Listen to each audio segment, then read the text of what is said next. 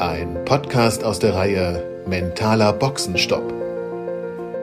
Ich möchte heute sprechen über den mentalen Boxenstopp, denn es wird einige Episoden geben, in denen ich verrate erstmal, was ein mentaler Boxenstopp ist, warum es so wichtig ist, den Fuß regelmäßig vom Gas zu nehmen, warum Sie sich ernst nehmen sollten, warum Freunde oft nicht helfen können, wie Sie sich eine Auszeit gönnen, warum der innere Erlauber eine wichtige Rolle spielt und welches Denken Sie am Ende tatsächlich in den Erfolg befördert. Das sind Themen, über die möchte ich sprechen. Ähm, der erste Begriff, der mir interessant erschien, ist der Erlauber. Wer ist der Erlauber? Der Erlauber, der zeigt sich genau in diesem Satz, der mir so wichtig erscheint. Erfolg darf leicht sein. Da ist der Erlauber drin. Das ist ganz wichtig mental, dass wir uns überhaupt den Erfolg und auch die Leichtigkeit erlauben.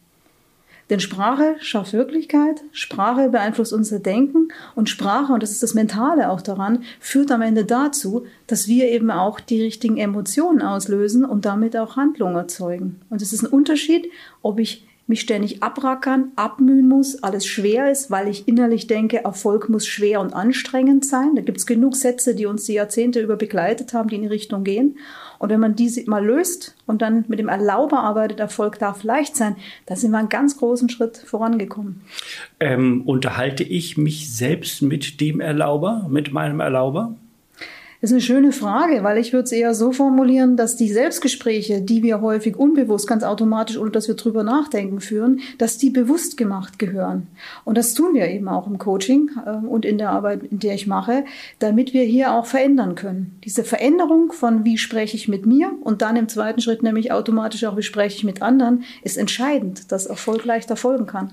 Das klingt für mich insofern logisch, dann auch sozusagen dafür einen mentalen Boxenstopp einzulegen, zu sagen, okay, ich ziehe mich jetzt zurück in ein stilles Kämmerlein, in Anführungsstrichen, spreche mit mir, mit meinem Erlauber und sage, was möchte ich mir für die nächsten für die nächste Runde, die ich jetzt einlege, erlauben und was setze ich mir für diesen Moment ein Ziel? Ist das richtig verstanden? Das ist richtig verstanden und das ist übrigens am Anfang nicht einfach für die meisten. Weil die meisten, das sind auch Erfahrungswerte aus dem Coaching, die ich ja seit 22 Jahren mache, die, die meisten sind erstmal voll auch zugeknallt, sage ich mal ganz, ganz, ganz äh, ja, flapsig, mit Nicht-Erlaubern, was sie alles nicht dürfen, was sie alles, äh, dann, also das Dürfen ist eben dieses, dieses Gegenteil von, dass es, dass es nicht leicht erfolgen kann, dass sie was nicht dürfen, dass sie was äh, nicht können, das ist die äh, Ebene der Fähigkeiten, dass sie was nicht wollen dürfen, also diese Kombination, die dann häufig äh, zusammenspielen von eigenen Sichtweisen, aber auch Sichtweisen, die, die man übernommen hat von vielleicht Erziehungsberechtigten oder von Menschen, mit denen man sich fälschlich möglicherweise vergleicht. Das ist auch ein wichtiges Thema, dass man dann aufhört, sich zu vergleichen und wirklich seine eigene Identität lebt und entdeckt. Äh, da spielt da eine ganze Menge rein. Das ist also, da, und diese viel, diese Komplexität, die wird natürlich dann auf ganz leicht auch schon im Coaching im Prozess natürlich auch ähm, genommen, so dass ich den, den, sage immer, dieses, dieses Durcheinander, was oft im Kopf stattfindet, dann äh, systematisiere und dann kommen wir immer auf die Ebenen des Erlaubens, des Wollens, der Fähigkeiten, des äh, Umsetzens, klare Ziele formulieren, dass sie auch wirklich funktionieren. Das hat auch mit Sprache zu tun. Und dann gehen wir systematisch den Weg in Richtung äh, Zielerreichung. Ähm, du sagtest eben, man sollte sich selbst auch ernst nehmen. Also zum Beispiel äh, das vermeintlich Lächerliche mit sich selbst zu unterhalten, indem ich mich mit meinem Erlauber unterhalte, ähm, einfach mal äh, sein zu lassen und zu sagen, nein, ich besetze das ganz bewusst als Mittel ein, sage, okay, ich will das so. Äh, das heißt, ich nehme mich selbst ernst, indem ich tatsächlich äh, bewusst Selbstgespräche führe um damit mich mit mir selbst auseinanderzusetzen, um den nächsten Schritt zu planen. Kann man das so sehen? Ja, das kann man so sehen. Und weißt du, was du dafür brauchst? Du brauchst die Fähigkeit, dolmetschen zu können. Das heißt, es kommen Sätze in den Kopf. Ich mache es mal ein Beispiel deutlich. Ähm, eine Frau liest vielleicht Erfolg darf leicht sein, denkt sich, oh, was kann übrigens auch ein Mann sein, denkt sich, oh, das wäre schön, wenn das bei mir funktionieren würde. Und dann gibt's in der, in der, in der, im Business eine Situation und dann schießt aber der Satz durch den Kopf, Boah, da, das ist wieder typisch. Ich, ähm, ich stelle mich da jetzt wieder so dusselig an. Ähm, da, da brauche ich jetzt erstmal Zeit. Das muss ich jetzt mir erstmal arbeiten. Ich glaube, ich mache noch eine Weiterbildung. Und das ist dann erstmal so, wo, wo, ja dann schon sehr viel gesetzt ist, wo die Verantwortlichkeit liegt, dass es schwer ist, nämlich bei einem, in dem Fall bei der Person selber und sie will es dann so lösen, noch eine Weiterbildung zu machen. Da sind also vor allen Dingen Frauen ganz stark drin, dass sie ständig eine Weiterbildung nach der anderen machen wollen, weil sie sich denken, es hakt wo, es fehlt was, ich bin noch nicht intelligent genug oder es ist noch alles zu schwer. Ums, und, und dann, wenn sie aber die Dolmetscherfähigkeit hätte, dann würde ich hier Stopp sagen, dann müsste sie, dann lernt sie Stopp zu sagen und zu sagen, Stopp mal, wie kann ich es denn auch anders anders formulieren. Und dann wird sie Stück für Stück auch lernen, das vielleicht mal genau anders herum zu formulieren. Dass sie dann sagt, ähm, ja, also erstmal ja, hier ähm, in Erlaube setzen, ja, das ist hier gerade eine schwierige Situation. Und wie löse ich das jetzt? Und dann geht man her und dolmetscht es eher um. Also wie, das ist die Vorgehensweise, wie kann, wie kann man es lösen? Und auch das Abklopfen dieses Satzes, muss ich das jetzt überhaupt lösen? Und wenn man dann merkt, ey, ich kann das ja auch dolmetschen, dass ich dann hergehe und sage, also Moment einmal, ich bin ja nicht in der Verantwortung, jetzt hier ähm, gleich alles wissen zu müssen, sondern ich gucke jetzt mal, wie ich das gelöst kriege, dass ich auch andere in die Verantwortung nehme, dann hat man hier mit dieser Dolmetschertechnik, wie ich es jetzt mal nenne, sehr viel geschafft. Und auch diesen Cut gesetzt, das mal anders zu sehen und in andere Perspektive zu gehen. Und vielleicht auch so ein bisschen davon wegzukommen, diese deutsche Mentalität, man muss alles, äh, was man tut, erstmal gelernt haben, bevor man äh, oft eigentlich dazu befähigt wäre, etwas tun zu können, davon wegzukommen und zu sagen, ähm, ich mache es einfach mal. Das, das heißt, was, ja. zu sagen, ähm, ich traue mich daran zu gehen und in, wie du eben schon sagtest, muss ich es eigentlich alleine lösen und nehme mir lieber einen Assistenten oder einen Co dazu und sage, okay, äh, ich weiß, dass ich es alleine nicht kann. Äh, wir müssen das zusammen stemmen, weil es ist nötig. Ja. Anstatt, wie du sagtest, sich zurückzuziehen und erstmal eine, ähm, äh, ein wieder ein Training zu machen, von dem man glaubt, dass man erst dann befähigt wäre, etwas zu tun ähm, und damit aber vielleicht auch Zeit verliert oder vielleicht schon äh, völlig, äh, vielleicht jemand ganz anders äh, äh das Problem gelöst hat und ich wieder nicht zum Zug kam. Genau darum geht's. Und genau das ist auch der, der, der Weg, wirklich, wo ich die Menschen auch hinbringen möchte. Weil dann sind wir auch bei den Themen Kooperation. Dann sind wir wirklich bei dem gelebten Thema der Wertschätzung. Dann sind wir auch bei dem Thema Werte, nämlich Loyalität wirklich leben, Kooperation wirklich leben. Der Blick in die Welt sagt mir, es reden 98 Prozent. Also die Zahl ist jetzt gefühlt, das ist jetzt keine faktische Zahl, aber es reden 98 Prozent von Kooperation. Was ich aber sehe, ist einfach nur verdecktes Konfrontieren und nach außen eben die Worte wählen, die jetzt der Markt hören will. Du sagtest zum Beispiel eben, welches Denken ähm, sozusagen den Betreffenden in den Erfolg befördert. Sprich, wenn ich ähm, mir selbst erlaube, ähm, anders denken zu können und sagen, okay, ich kann auch bestimmte Erfolge teilen und damit aber auch den Weg zum Erfolg teilen, habe ich ja vielleicht viel mehr Chancen. Und wenn ich äh, noch versuche, äh, wenn ich das jetzt frei interpretiere, zu sagen, äh, es ergibt sich oft die Gelegenheit zu sagen, äh, eins und eins ergibt manchmal mehr als nur zwei.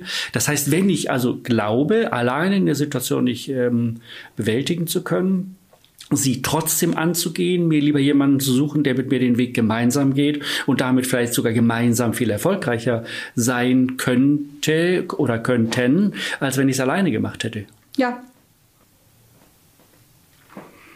und da kommt wieder der ähm, innere Erlauber ähm, ins Spiel, der sagt, ich darf zum Beispiel auch Erfolg teilen, was ja vielen auch schwerfällt, zu sagen, ähm, ich habe eine Idee und ich möchte diese Idee ganz alleine voranbringen und stelle plötzlich fest, es gibt so viele Steine auf diesem Weg, ähm, die ich alleine gar nicht ähm, übersteigen kann. Ich brauche immer jemanden, der mir eine Räuberleiter macht oder dem ich vielleicht auch mal eine Räuberleiter machen kann, um, ähm, und da kommt ein wichtiger Aspekt, den du gerade gesagt hast, diese Loyalität. Das heißt, ich muss auch jemanden treffen, der loyal sein kann und mit ihm diese Loyalität auch äh, erfahren kann. Also sprich, wie weit ist er tatsächlich loyal? Denn Loyalität ist ja ein reines Gefühl, das sich auch verändern kann und wechseln kann. Ja, das ist jetzt eben das, warum ich auch dieses Konzept Boxenstopp entwickelt habe, auch als Produkt in einer zwölf-Monats-Reise, die man gemeinsam geht, weil es gelernt werden muss, weil es eben zwar verstanden wird, aber um loyal zu sein, um zu merken, Kooperation bringt wirklich mehr als Konfrontation. Und jetzt sind wir in dem Wandel, der jetzt hier sich vollzieht. Ich sage nur Stichwort VUCA-Welt. Da ist es jetzt wichtig, sich klarzumachen, dass es nicht reicht. Ich denke, und dann kann ich es im nächsten Moment auch anwenden im Hinblick auf Loyalität und Kooperation, sondern es muss gelernt werden. Es braucht eine Verankerung im Kopf. Es muss neues Verhalten entstehen. Es muss dieses Denken muss muss nicht nur äh, also dieses Denken muss nicht nur äh, umgesetzt werden. Ich muss lernen, wie geht denn das? Und ich muss Erfolge damit erzielen, damit neuronale Karten im Gehirn gebildet werden. Dann erst, wenn ich neuronal immer wieder erfahren habe, dass ich Erfolgserlebnisse kriege, dann traue ich mir etwas zu, weil ich plötzlich merke, ich habe Erfolg mit Loyalität und mit Kooperation. Und ich kann dann die Angst, dass ich was verliere oder hergebe oder dass mir jemand was wegnimmt, ja, so hat die Wirtschaft die letzten Jahrzehnte ja funktioniert, äh, dann kann ich die loslassen und hergehen und sagen, es geht ja wirklich auch anders. Ich habe jetzt wieder einen Vorstand gehabt, ähm, der hat einen Führungsfehler begangen. Dieser Führungsfehler ist ihm nicht bewusst. Und als ich zu ihm sage, kennen Sie das Zitat von Robert Bosch, äh, Geld verloren, nichts verloren, Vertrauen verloren, alles verloren. Da schaut er mich mit großen Augen an und sagt, nee, das kenne ich nicht. Aber habe ich jetzt alles verloren äh, in der, in der, in der Zusammenarbeit mit diesen Menschen? Das sage ich ja, im Moment ja. Und es ist nicht mit einer Stunde Coaching getan, dass diese Verbindung wieder, wieder äh, funktioniert. Und äh, wenn Sie diesen Führungsfehler vermeiden wollen, dann ist es auch nicht getan, dass ich ihm drei Tipps an die Hand gebe, äh, die sie ab sofort umsetzen, weil wir ja auch den Kontext, äh, weil wir ja hier eine persönliche Entwicklung hinlegen müssen. Und da macht es dann Sinn, dass jemand merkt, das muss ich erst mal lernen. Ich muss erst mal lernen, was das bedeutet, äh, Vertrauen nicht zu, zu, vergeuden und Vertrauen aufzubauen und zu wissen, dass das Ganze ähm, eine, eine Währung ist, in die ich permanent investiere und auch Vorbild sein muss dafür. Du hattest eben den Begriff VUCA-Welt eingeführt. Magst du den noch kurz erklären, damit jemand, der den noch nicht gehört hat, weiß, was das ist? Ja, also zunächst zum Begriff. VUCA ist ein Akronym. Und Akronym heißt, dass VUCA eben V-U-C-A ist, sind die Anfangsbuchstaben, die für etwas Bestimmtes stehen. Also V steht für Volatilität, das heißt Unbeständigkeit. Also die Welt wird unbeständig. Das U steht für Unsicherheit. Das K oder das C in dem Fall, es kommt ja aus dem Englischen, steht dann für Komplexität oder Complexity. Und das A steht für, Ambig also für Ambiguität, für Mehrdeutigkeit. Und wenn man das, wenn ich das nochmal zusammenfasse, dass der Wandel, die Welt jetzt eben unbeständig unsicher, komplex und mehrdeutig wird, dann ist das die Welt, mit der wir uns jetzt als Unternehmer und Menschen beschäftigen müssen, weil wir ja damit im nächsten Schritt auch zurechtkommen müssen. Und das bedeutet jetzt wieder, wenn man sich überlegt, ja, wie kommen wir denn mit den neuen Herausforderungen klar? Welche Strategie ist denn eine förderliche, um hier in Anführungszeichen wirklich überleben zu können. Das ist ja was völlig Neues. Es ist, ist, das Alte gibt es ja dann nicht mehr. Das Neue, das sind die Herausforderungen, die wir uns stellen müssen. Da geht es dann eben darum, dass wir merken, wir brauchen eine Vision, wir brauchen auch äh, Verständnis für das Ganze und vor allen Dingen auch Klarheit und eine Möglichkeit, da sind wir jetzt wieder bei diesem häufigen agilen Führungsdenken, äh, wir brauchen eine Möglichkeit, wirklich flexibel zu führen und zu handeln. Die Begriffe sind dann schnell da, aber es braucht ja jemand, der einem zeigt, wie geht denn das ganz praktisch? Und das ist das, warum ich mich jetzt eben hingesetzt habe und gesagt habe, das ist etwas, was wir lernen sollten, am besten präventiv im Vorfeld, damit wir es dann auch wirklich anwenden können. Und das ist eine Herausforderung für die Zukunft. Dann möchte ich wieder zurückkommen auf äh, die Einstiegssätze, die du gesagt hast. Ähm, warum einer dieser Sätze war, warum Freunde ähm, oft nicht helfen können. Ähm, warum hast du das äh, geschrieben? Was ist der Gedanke dabei? In der Praxis ist es so, dass Menschen, die ein Problem nicht lösen können, als allererstes ihren Partner oder ihre Partnerin als denjenigen suchen, der ihnen jetzt helfen kann. Und das ist zwar gängig, aber es ist genauer betrachtet etwas, worauf ich hinweisen will, es nicht zu tun, weil es hier nicht nur Gift ist langfristig für die Beziehung, sondern weil es nur Enttäuschung nach sich zieht. Denn der Partner wird zuhören, der wird Fragen stellen, der wird dann möglicherweise eine Lösung vorschlagen, so läuft es meistens. Und wenn diese Lösung aber jetzt nicht passt zu der Person, dann ist die Enttäuschung groß. Was dann passiert ist, das Thema, weil es ja nicht gelöst ist, wird ein zweites Mal in die Partnerzeit mit eingebracht. Das ist ja wertvolle Zeit.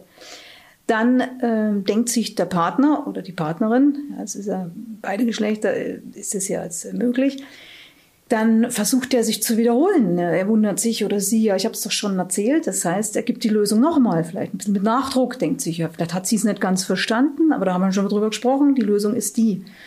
Sie oder er kann mit der Lösung aber nichts anfangen und dann gibt es sehr schnell diese Druck-Gegendruck-Situation und die Enttäuschung ist groß, weil man sich eben immer hofft, dass der, der einen am meisten kennt, doch die beste Lösung liefert. Dem ist aber nicht so. Es ist so, dass häufig eben nicht erkannt wird, dass der Partner eben überfordert wird, weil er kein Coach ist, weil man für Coach nochmal ganz andere Fähigkeiten braucht. Man braucht hier bestimmtes Repertoire an Fragen. Man braucht bestimmte Perspektivwechsel. Man braucht auch diese Fähigkeit, nach oben zu junken, systemisch zu denken und zu handeln. Das alles würde einen Partner kolossal überfordern. Es ist eher ein Glücksfall, wenn ein Partner dann eine Lösung liefert, die sofort funktioniert. Aber weil Partner einen oft ja auch tatsächlich etwas anders sehen, als ja. man draußen zum Beispiel in der, in der äh, freien Welt äh, agiert, ja. ähm, weil der Partner vielleicht Dinge idealisiert oder vielleicht sogar auch das Gegenteil äh, so denkt. Ähm, äh, man sei vielleicht gar nicht äh, tatsächlich in der Lage dazu, dieses Problem zu lösen. Äh, in der Partnerschaft hast du ja selten die Chance, es sei denn, man arbeitet zusammen am selben Projekt, äh, die Chance, den Partner in seinem Arbeitsbereich zu erleben. Also auch das spielt eine Rolle, dass man ja den Partner im Arbeitsbereich nicht sieht. Ähm, und dann, also da spielen mehrere Punkte eine Rolle. Punkt eins ist auch, wenn ich etwas erzähle, das ist immer wieder beim Thema Sprache, dann lassen wir automatisch auch vieles weg. Das heißt, ich erzähle dir dann, wie die Situation für mich ist, aber wenn ich jetzt Pech habe, dann sagst du, ja, und wo liegt jetzt das Problem? dann komme ich jetzt schon in einen Rechtfertigungsdruck. Dann versuche ich dir das anders zu erzählen, weil ich ja denke, äh, ich will nicht das Problem sein, also erzähle ich es dir so, dass du das Problem auch verstehst. Dann hätte ich jetzt eine riesen Erwartung an dich, dass du, dem ich ja am meisten vertraue, jetzt für mich das Thema löst und mich verstehst und in den richtigen Worten das sagst, was ich hören will. Und das ist eine, das funktioniert ja meistens nicht um auf den Gedanken der Freunde, die du in diesem Satz ähm, eingeführt hast, nochmal zurückzukommen. Es muss ja nicht unbedingt nur der Partner sein. Es kann ja zum Beispiel auch der beste Kumpel sein oder die, ähm, die Girls, mit denen man sich trifft oder wie auch immer. Ähm, trifft das für die im Endeffekt aber genauso zu, oder? Also ich sage immer erstens und zweitens. Das heißt, ich, die magische Zahl ist in dem Fall eins. Ist, also die Antwort ist ja, ganz klar ja. Aber wenn ich einem Freund was erzähle oder den, die du gerade beschreibst, und die geben mir eine Lösung, die für mich passt, dann ist doch toll. Das kann ja auch sein. Es kann ja durchaus sein, dass Freunde mal helfen können bei einer bestimmten Fragestellung. Aber wenn ich merke, ich bin mit der Antwort nicht zufrieden, dann möchte ich eben deutlich machen, Achtung, zweite Anlaufstelle könnte ein Coach sein. Dass man also nicht das, was wir intuitiv dann immer versuchen, dass wir den Druck erhöhen, noch genauer und noch genauer erklären noch genauer erklären, ein zweites, ein drittes, ein viertes, ein fünftes Mal, um immer wieder zu merken, der kann mir offensichtlich nicht helfen. Und das ist das, was in der Praxis oft passiert. Und dann werden die Leute verunsichert, dann denken sie, fangen gerade auch viele, die bei mir im Coaching sind, an, an sich zu zweifeln. Das heißt, die sind zu 95 Prozent selbstsicher und haben bei fünf Prozent, haben jetzt eine Fragestellung, die sie geklärt haben wollen. Das, das sind diese fünf Prozent, die sie noch brauchen, dass sie wieder so richtig durch durchstarten. Das sind ja High-Performer, mit denen ich in erster Linie zu tun habe. Und dann gehen die jetzt an den Freund oder an den Freundeskreis ran und wenn die nicht gleich diese Lösung kriegen, dann bohren die da weiter. Hartnäckig, hartnäckig, hartnäckig. Und dann fangen die irgendwann an zu sagen, komisch, ich komme da nicht weiter und stellen sich plötzlich komplett in Frage. Und dann kippt's dass diese 5%, ja. die fehlen, plötzlich die ganze 95% in Frage gestellt Aber werden. die Schwierigkeit ist alright, du sprichst immer von einem Coach. Äh, ja. Wenn ich mir jetzt den Markt der Coaches ja. angucke, habe ich manchmal das Gefühl, es sind mehr Coaches da draußen im Umlauf als äh, Leute, die produktiv arbeiten. Woher finde ich raus oder wie finde ich jemanden, der mir tatsächlich helfen kann? Weil er A, äh, tatsächlich die richtige Technik hat, mir ähm, die Möglichkeit zu geben, mal äh, die Dinge von einer ganz anderen Seite zu sehen, beziehungsweise vielleicht auch mir zu zeigen, dass der eigentliche Fehler in dem System ich selbst oder meine Denkweise für dieses, für die Lösung des Problems bin. Ähm, das ist ja das ganz Entscheidende. Wie finde ich den? Woher weiß ich oder woher finde ich die? Woher weiß ich, dass sie es kann äh, und dass sie die richtige ist und, und dass sie ähm, nicht die falsche ist? Also eigenes Beispiel. Ich hatte tatsächlich mal eine Aufgabe mit einer ähm, befreundeten Firma äh, ins Ausland zu gehen und mit denen ein Riesenprojekt anzuschieben und ich hatte mega Manschetten und habe also ein eine Coachin ähm, engagiert, die dafür sehr viel Geld genommen hat, mit dem Ergebnis, dass sie mir einen kleinen Plastikelefanten gegeben hat, den ich mitnehmen soll, den ich in der Hand nehmen soll und den anfassen, wenn äh, da draußen irgendwas schwierig wird. Völliger Mumpitz. Das heißt, sie hat mir zwar sehr viel Geld abgenommen, aber mir nicht geholfen. Wie finde ich den richtigen?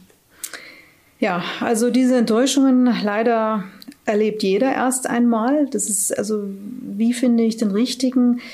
Ich würde es folgendermaßen, äh, ich würde folgende Hilfestellung dazu geben. Punkt eins: wähle oder such, recherchiere erst einmal dahingehend, ob jemand sehr, sehr viel, und ich spreche von Jahren, Erfahrung hat im Umgang mit Coaching. Und ähm, da meine ich nicht nur die Referenzliste, weil die kann heutzutage auch gefaked sein, ähm, sondern ich meine eher, sich damit zu beschäftigen, wer ist jetzt hier schon länger am Markt, wer hat auch, äh, ich würde auch darauf achten, ich würde zum Beispiel auch zum Telefonhörer greifen und mal zu gucken, was passiert, wenn ich da anrufe, äh, wie wird mit mir da umgegangen. Ähm, ich würde auch gucken, gibt es Proven Expert? Das heißt, es ist ein System, wo man ähm, die Teilnehmerfeedbacks äh, ins Internet stellen kann. Und das sind nicht nur Teilnehmerfeedbacks, wo bloß paar Sternchen vergeben werden ohne Text, sondern das sind dann ausführliche Rückmeldungen von Teilnehmern, auch datiert. Dann sieht man auch, es ist ein aktuelles Datum und nicht von vor 20 Jahren. Es ist dann auch nicht gefaked. Also ich würde, ähm, ich würde auf, auf, auf Referenzen gehen, die aktuell sind. Ich würde gucken, welche Vita hat dieser Mensch. Ich würde auch gucken, äh, was sagen andere, äh, mit wem arbeitet der. Und gleichzeitig ist es immer natürlich ein Restrisiko bleibt. Ähm, das, was du beschreibst, habe ich erlebt mit Marketing. Mit diesen, äh, da bin ich auch, habe ich auch Geld ausgegeben und bin auf sehr gut formulierte Werbetexte reingefallen. habe dann auch sehr viel Geld ins Sand gesetzt. Da hat sich herausgestellt, dass die Dame nicht einmal eine eigene Persönlichkeitsentwicklung schon gemacht hat. Aber sie, sie hat sich da halt sehr gut vermarkten können, rein formal und auch vom Text. Und wenn man dann in der Maßnahme drin sitzt und stellt fest, dass es die, die kann ja gar nicht viel, äh, geht es mir so ähnlich wie mit dem Elefantchen, das du dann bekommen hast. Ja, dann sitzt man da und denkt sich, hm, das war jetzt tatsächlich eine falsche Entscheidung. Ähm, ich will damit sagen, es ist sehr schwer und ich habe es halt gelöst durch ein Programm, das ich entwickelt habe, weil, weil ich gesagt habe, am Ende sind für mich, ich kann ja nur für mich sprechen, für mich Programme seriös im Coaching-Bereich, die eine gewisse Messbarkeit an den Tag legen. Und zwar eine Messbarkeit im Sinne von Vorher-Nachher-Effekt. Zweitens ist wichtig, dass man hier wirklich vom Prozess dann spricht. Ein Coaching ist ein Prozess und kein punktuelles Ereignis. Das heißt, da muss man unterscheiden zwischen, will jemand schnell, das biete ich auch an, für ein, zwei Stunden eine Idee für ein Thema, dann sprechen wir aber nicht von Coaching, sondern das ist dann eher ein, ein Schnellboxenstopp zum Thema Ideenfindung. Ist da jemand begrifflich klar? Wenn jemand da begrifflich nicht klar ist und sich heute Coach und morgen Trainer und übermorgen Speaker und am besten alles bedient, dann wäre ich schon etwas vorsichtiger. ja. ja. Das heißt, ähm, um auf dieses Programm nochmal zurückzukommen und, und messbare Erfolge, ähm, du bietest ein zwölfmonatiges Programm an. Wann ist der erste Messpunkt gesetzt, ähm, um einen Erfolg, sagen wir mal, zumindest erkennen zu können oder ablesen zu können? Der erste Messpunkt ist schon in den ersten 30 Minuten des ersten Gesprächs. Das Erstgespräch ist mir extrem wichtig. Mit dem einen spreche ich 30 Minuten, mit dem anderen 45 Minuten und wenn es sein soll, sogar zwei Stunden, um dann zu entscheiden, ob die Person hier richtig ist bei dem Programm. Und wenn diese Person da richtig ist, also das ist das A und O, dieses Onboarding-Gespräch, äh, dann hat die da bereits ihren ersten Durchbruch für sich schon, weil sie messbar merkt, jetzt weiß ich, jetzt hier wird hier wird, hier wird wirklich mhm. entlang meiner Ziele äh, gearbeitet. Und was fällt mir auch noch ein zweites Thema ein, was, was macht ein Coach seriös? Dass ein Coach sprachlich und in der Art, wie er vorgeht, den Einzelnen immer in seiner Kraft belässt. Achtung, das ist das Gegenteil von dem, was manche unseriösen Marketingstrategen machen, die egal was ein Mensch sagt, ihn immer schwächen und irgendwelche Schmerzpunkte triggern wollen und das schon im ersten Gespräch, nur damit er sagt, oh Gott, ja, mein lieber Hirte oder mein lieber Guru, äh, ich glaube, ich brauche dich. Das ist nicht seriös. Ein seriöses Coaching bläst dann auf Augenhöhe, äh, stellt Fragen, äh, die wie, wie, ein guter Journalist auch, äh, der schreibt dann so, dass die Meinungsbildung auf der anderen Seite möglich ist und dass man überzeugt und nicht überredet wird. Dass ich auch sozusagen ähm, aus eigener Kraft vorankomme ja. und nur ähm, von dem guten, richtigen Coach sozusagen zu meiner eigenen Kraft hingeleitet werde und sagen kann, an der Stelle bist du stark, hier kannst du weitergehen und damit kannst du auch den Rest bestreiten, weil so du hier es. sehr viel Stärke entwickeln kannst. So ist es. Dann kommen wir noch mal zu diesem Thema mentaler Boxenstopp ist ja ein wichtiger Punkt, zu sagen, okay, ich muss mir Zeit nehmen. Du empfiehlst mhm. im Moment, sich eine Auszeit zu ja. nehmen. Ich sage, okay, ich erübrige jetzt mal fünf Minuten oder zehn Minuten Auszeit, weil ich genau weiß, ich gehe jetzt in eine Konferenz, in der ich alle Kraft sammeln muss. Mhm. Was ist der erste Schritt, um sozusagen, ähm, so wie beim Lauftraining oder so, mache ich erstmal ein bisschen Aufwärmen, ein bisschen Dehnübungen, ähm, damit, wenn ich jetzt loslaufe, nicht meine Muskeln überanstrengt sind oder übersäuert werden oder vielleicht sogar ähm, Sehnen reißen oder Muskelfasern reißen. Genau das Gleiche stelle ich mir jetzt ähm, laienhaft vor bei dem Coaching. Das heißt, ich weiß, ich habe in einer Stunde oder in einer Dreiviertelstunde eine Konferenz, bei dem fünf Wölfe vor mir sitzen, die mich gerne zerreißen würden. Ähm, ich will mich jetzt darauf vorbereiten und ziehe mich in einen Raum zurück, wo ich bei mir sein kann. Was ist der erste Schritt, um sozusagen diese fünf Minuten so effektiv wie möglich zu gestalten? Also der erste Schritt, den ich immer sage, ist erstmal sich hinsetzen. Ich habe, äh, sag dann immer, Glas Wasser hinstellen und dieses Glas Wasser in aller Ruhe trinken. Ich habe dazu sogar eine, eine, eine, spezielle Flasche entwickelt, die meine Coaches immer mitnehmen, weil sie genau wissen, wenn stressig wird, gehen die erstmal zum Wasserhahn, füllen sich diese Flasche in aller Ruhe voll, egal ob Menschen um sie herum sind oder nicht. Die ne, gehen sich diese Auszeit, die holen sich dieses Wasser, trinken in Ruhe dieses Wasser. Das kann man auch am Besprechungstisch natürlich zelebrieren. Und äh, dann, dann äh, gewinnen die diese Schrecksekunden oder diese Sekunden, die sie brauchen, um dann sich erstmal runter zu regulieren. Wie Runterregulation geht, erfahren die dann auch im Coaching, um dann äh, wieder Zugriff auf ihr, ja, ich sag mal, auf die, auf die Schaltzentrale zu haben, die rational Das Eigenpotenzial. Ja, und dann können die hier in der Situation bestmöglich reagieren. Und manchmal ist bestmöglich reagieren auch nicht zu reagieren, nur mit nonverbal. Man muss nicht immer etwas sagen. Also der Druck dieses äh, Sagen müssens, äh, der ist dann auch weg. Aber das wäre so die erste Geschichte. Und was du aber auch beschreibst, das hatte ich vor kurzem. Es gibt jemanden, der kennt mich und das Boxenstopp-Prinzip, der hatte genau dieses Thema, was du sagst. Wie verhalte ich mich jetzt da bei diesen fünf Wölfen? Der ist rangefahren im Auto sitzend, hat gesagt, hier, ich rufe dich an, Astrid. Ich habe in 30 Minuten einen Call. Ich weiß gar nicht, wie ich mich da jetzt verhalten soll und ob das mich eventuell meinen Job dann kostet. Ich weiß gar nicht, warum die so und so vorgehen und äh, wie reagiere ich jetzt? Was ist dann meine Aufgabe in 30 Minuten? Weil nach 30 Minuten ist der Call, ja, und das ist ja auch die Realität. Ich brauche ganz schnell eine Information. Dann ist eben ganz klar, dass ich da auf verschiedenen Ebenen Informationen gebe. Ebene 1 ist, dass ich dem einfach erstmal von Rahmenbedingungen erkläre, was jetzt hier bedenklich ist, dass die Vorgehensweise so oder so ist und was völlig unbedenklich ist. Das ist erstmal nur die Rahmenbedingungen. Dann äh, ist die Überlegung, äh, was sagt er und was sagt er besser nicht. Ja, und vor allem, welche guten Fragen stellt er? Dass er nicht in die Rechtfertigung geht, das tun wir zu gern unter Stress. Wir erklären tausend Dinge und vergessen überhaupt mal zu fragen. Und dann äh, kriegt er individuell die Beratung. Und ähm, dann, wenn es notwendig ist, gibt es auch, es geht auch über Telefon, noch so eine kleine, ähm, ja, so eine kleine Entspannung, die mache ich dann mit geschlossenen Augen, dass der also runterregulieren kann. Und dann ist er in der Lage, über die Telco im, im Auto dann so zu führen, dass auch stimmlich er stark rüberkommt, dass Pausen entstehen können, die nicht entstehen können, wenn man unter Stress ist. Und äh, dann äh, ist es ihm möglich, jetzt auf die Schnelle, mit Hilfe so einer Schnellintervention Boxenstopps, diese Situation so zu meistern, dass er hinterher sagen kann, oh Mensch, er hat mich dann angerufen und sagt, die Kuh ist vom Eis. Ja, das war dann für ihn okay. Das heißt, einer der Sätze, die du vorhin im Einstieg gesagt hast, ist, welches Denken ähm, sie in den Erfolg befördert. Ähm, heißt auch ähm, erstmal sozusagen, bevor man ähm, in eine schwierige Situation kommt, ähm, Moment mal innezuhalten und nicht im Schweinsgalopp auf die schwierige Situation zuzulaufen, sondern vielleicht auch mal einen Moment innezuhalten, Kraft zu sammeln, sich darauf zu besinnen, wo will ich eigentlich hin, wo ist das Ziel. Wenn ich das Ziel nicht weiß, mir vorzunehmen, als erstes in der Stresssituation herauszufinden, wohin geht's denn eigentlich um dann ähm, aus dieser äh, Kraft der Ruhe heraus äh, dann ähm, ähm, bedächtiger reagieren zu können, als ähm, einfach sozusagen unvorbereitet in so eine Stresssituation zu gehen. Ist dieser Gedanke richtig so? Ja, ich fasse es so zusammen, wie ich es seit ich auf dem Markt bin, selber rund um die Uhr lebe. Erst denken, dann handeln. Das ist das Erste. Und wenn man das dann tiefgründiger analysiert, diesen Satz erst denken und dann handeln, dann, und dann wird Coaching immer auch spannend, dass man lernt, denke ich denn richtig? Das heißt, welche Gedanken sind denn förderlich, wenn ich einen Boxenstopp einlege?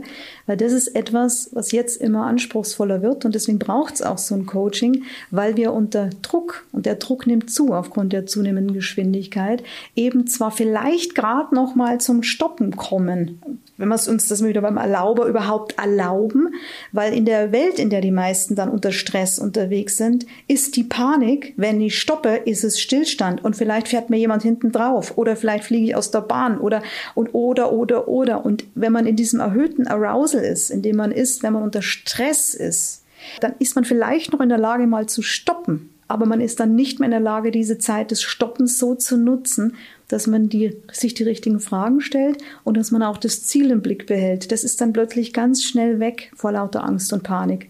Und wenn man das wieder lernt, und deswegen sage ich immer, es gibt die Möglichkeit, wenn man so unter Strom ist, einen schnellen, kurzen Boxenstopp einzu, das ist dann die sogenannte Feuerwehreinsatz meiner Seite. Das ist das, was ich vorhin erwähnt habe, dass jemand an die Seite fährt und mich anruft und sagt, ich brauche jetzt eine Schnellintervention, ich komme da gerade nicht mehr klar.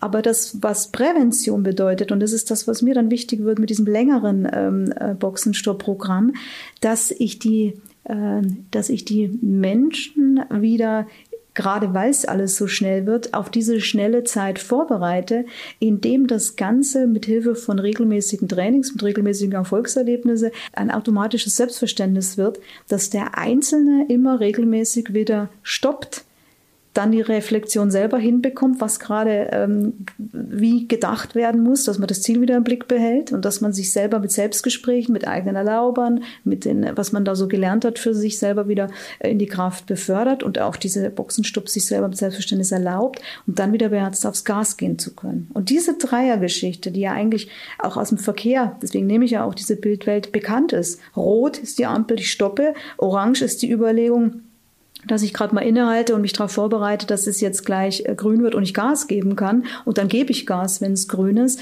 Das ist diese Dreierlogik, die dann jetzt wieder trainiert wird, äh, damit sie automatisch abgerufen werden kann. Und wer das kann, der kann auch in einer VUCA-Welt bestehen, der kann auch in einer Corona-Situation bestehen, weil er eben lernt, erst zu denken unter Stress und dann wieder gezielt zu handeln. Dann habe ich noch eine letzte Frage. Was war denn deine Motivation, ähm, diesen mentalen Boxenstopp als äh, Programm überhaupt äh, umgesetzt zu haben? Meine Ambition und das tiefe Warum war, dass ich gemerkt habe, welcher Wandel auf uns zukommt. Und ich wollte hier eine ganz konkrete Antwort liefern, also Verantwortung übernehmen, in einem, indem ich einen, ein Konzept entwickelt habe. Und da mein Erfolg oder was ich unter Erfolg ganz praktisch für mich immer festgestellt habe, was funktioniert, und ich komme ja aus der geisteswissenschaftlichen Ecke und nicht aus der, aus der wirtschaftlichen, das ist, dass wir mit Prävention und mit im Vorfeld sich Wissen aneignen und ähm, wirklich wissen, äh, wie Flexibilität geht, ohne dass es willkürlich wird, dass ich da immer sehr gut gefahren bin. Und dann habe ich mir gesagt, ähm, ich möchte gerne für Menschen, die auch gerne erst denken und dann handeln wollen, etwas entwickelt, was funktioniert und was ihnen aber auch Sicherheit gibt in einem immer unsicherer werdenden System, in dem sie sich bewegen. Das war ein Podcast aus der Reihe Mentaler Boxenstopp. Ein Gespräch zwischen Astrid Göschel und Bastian Schöttler.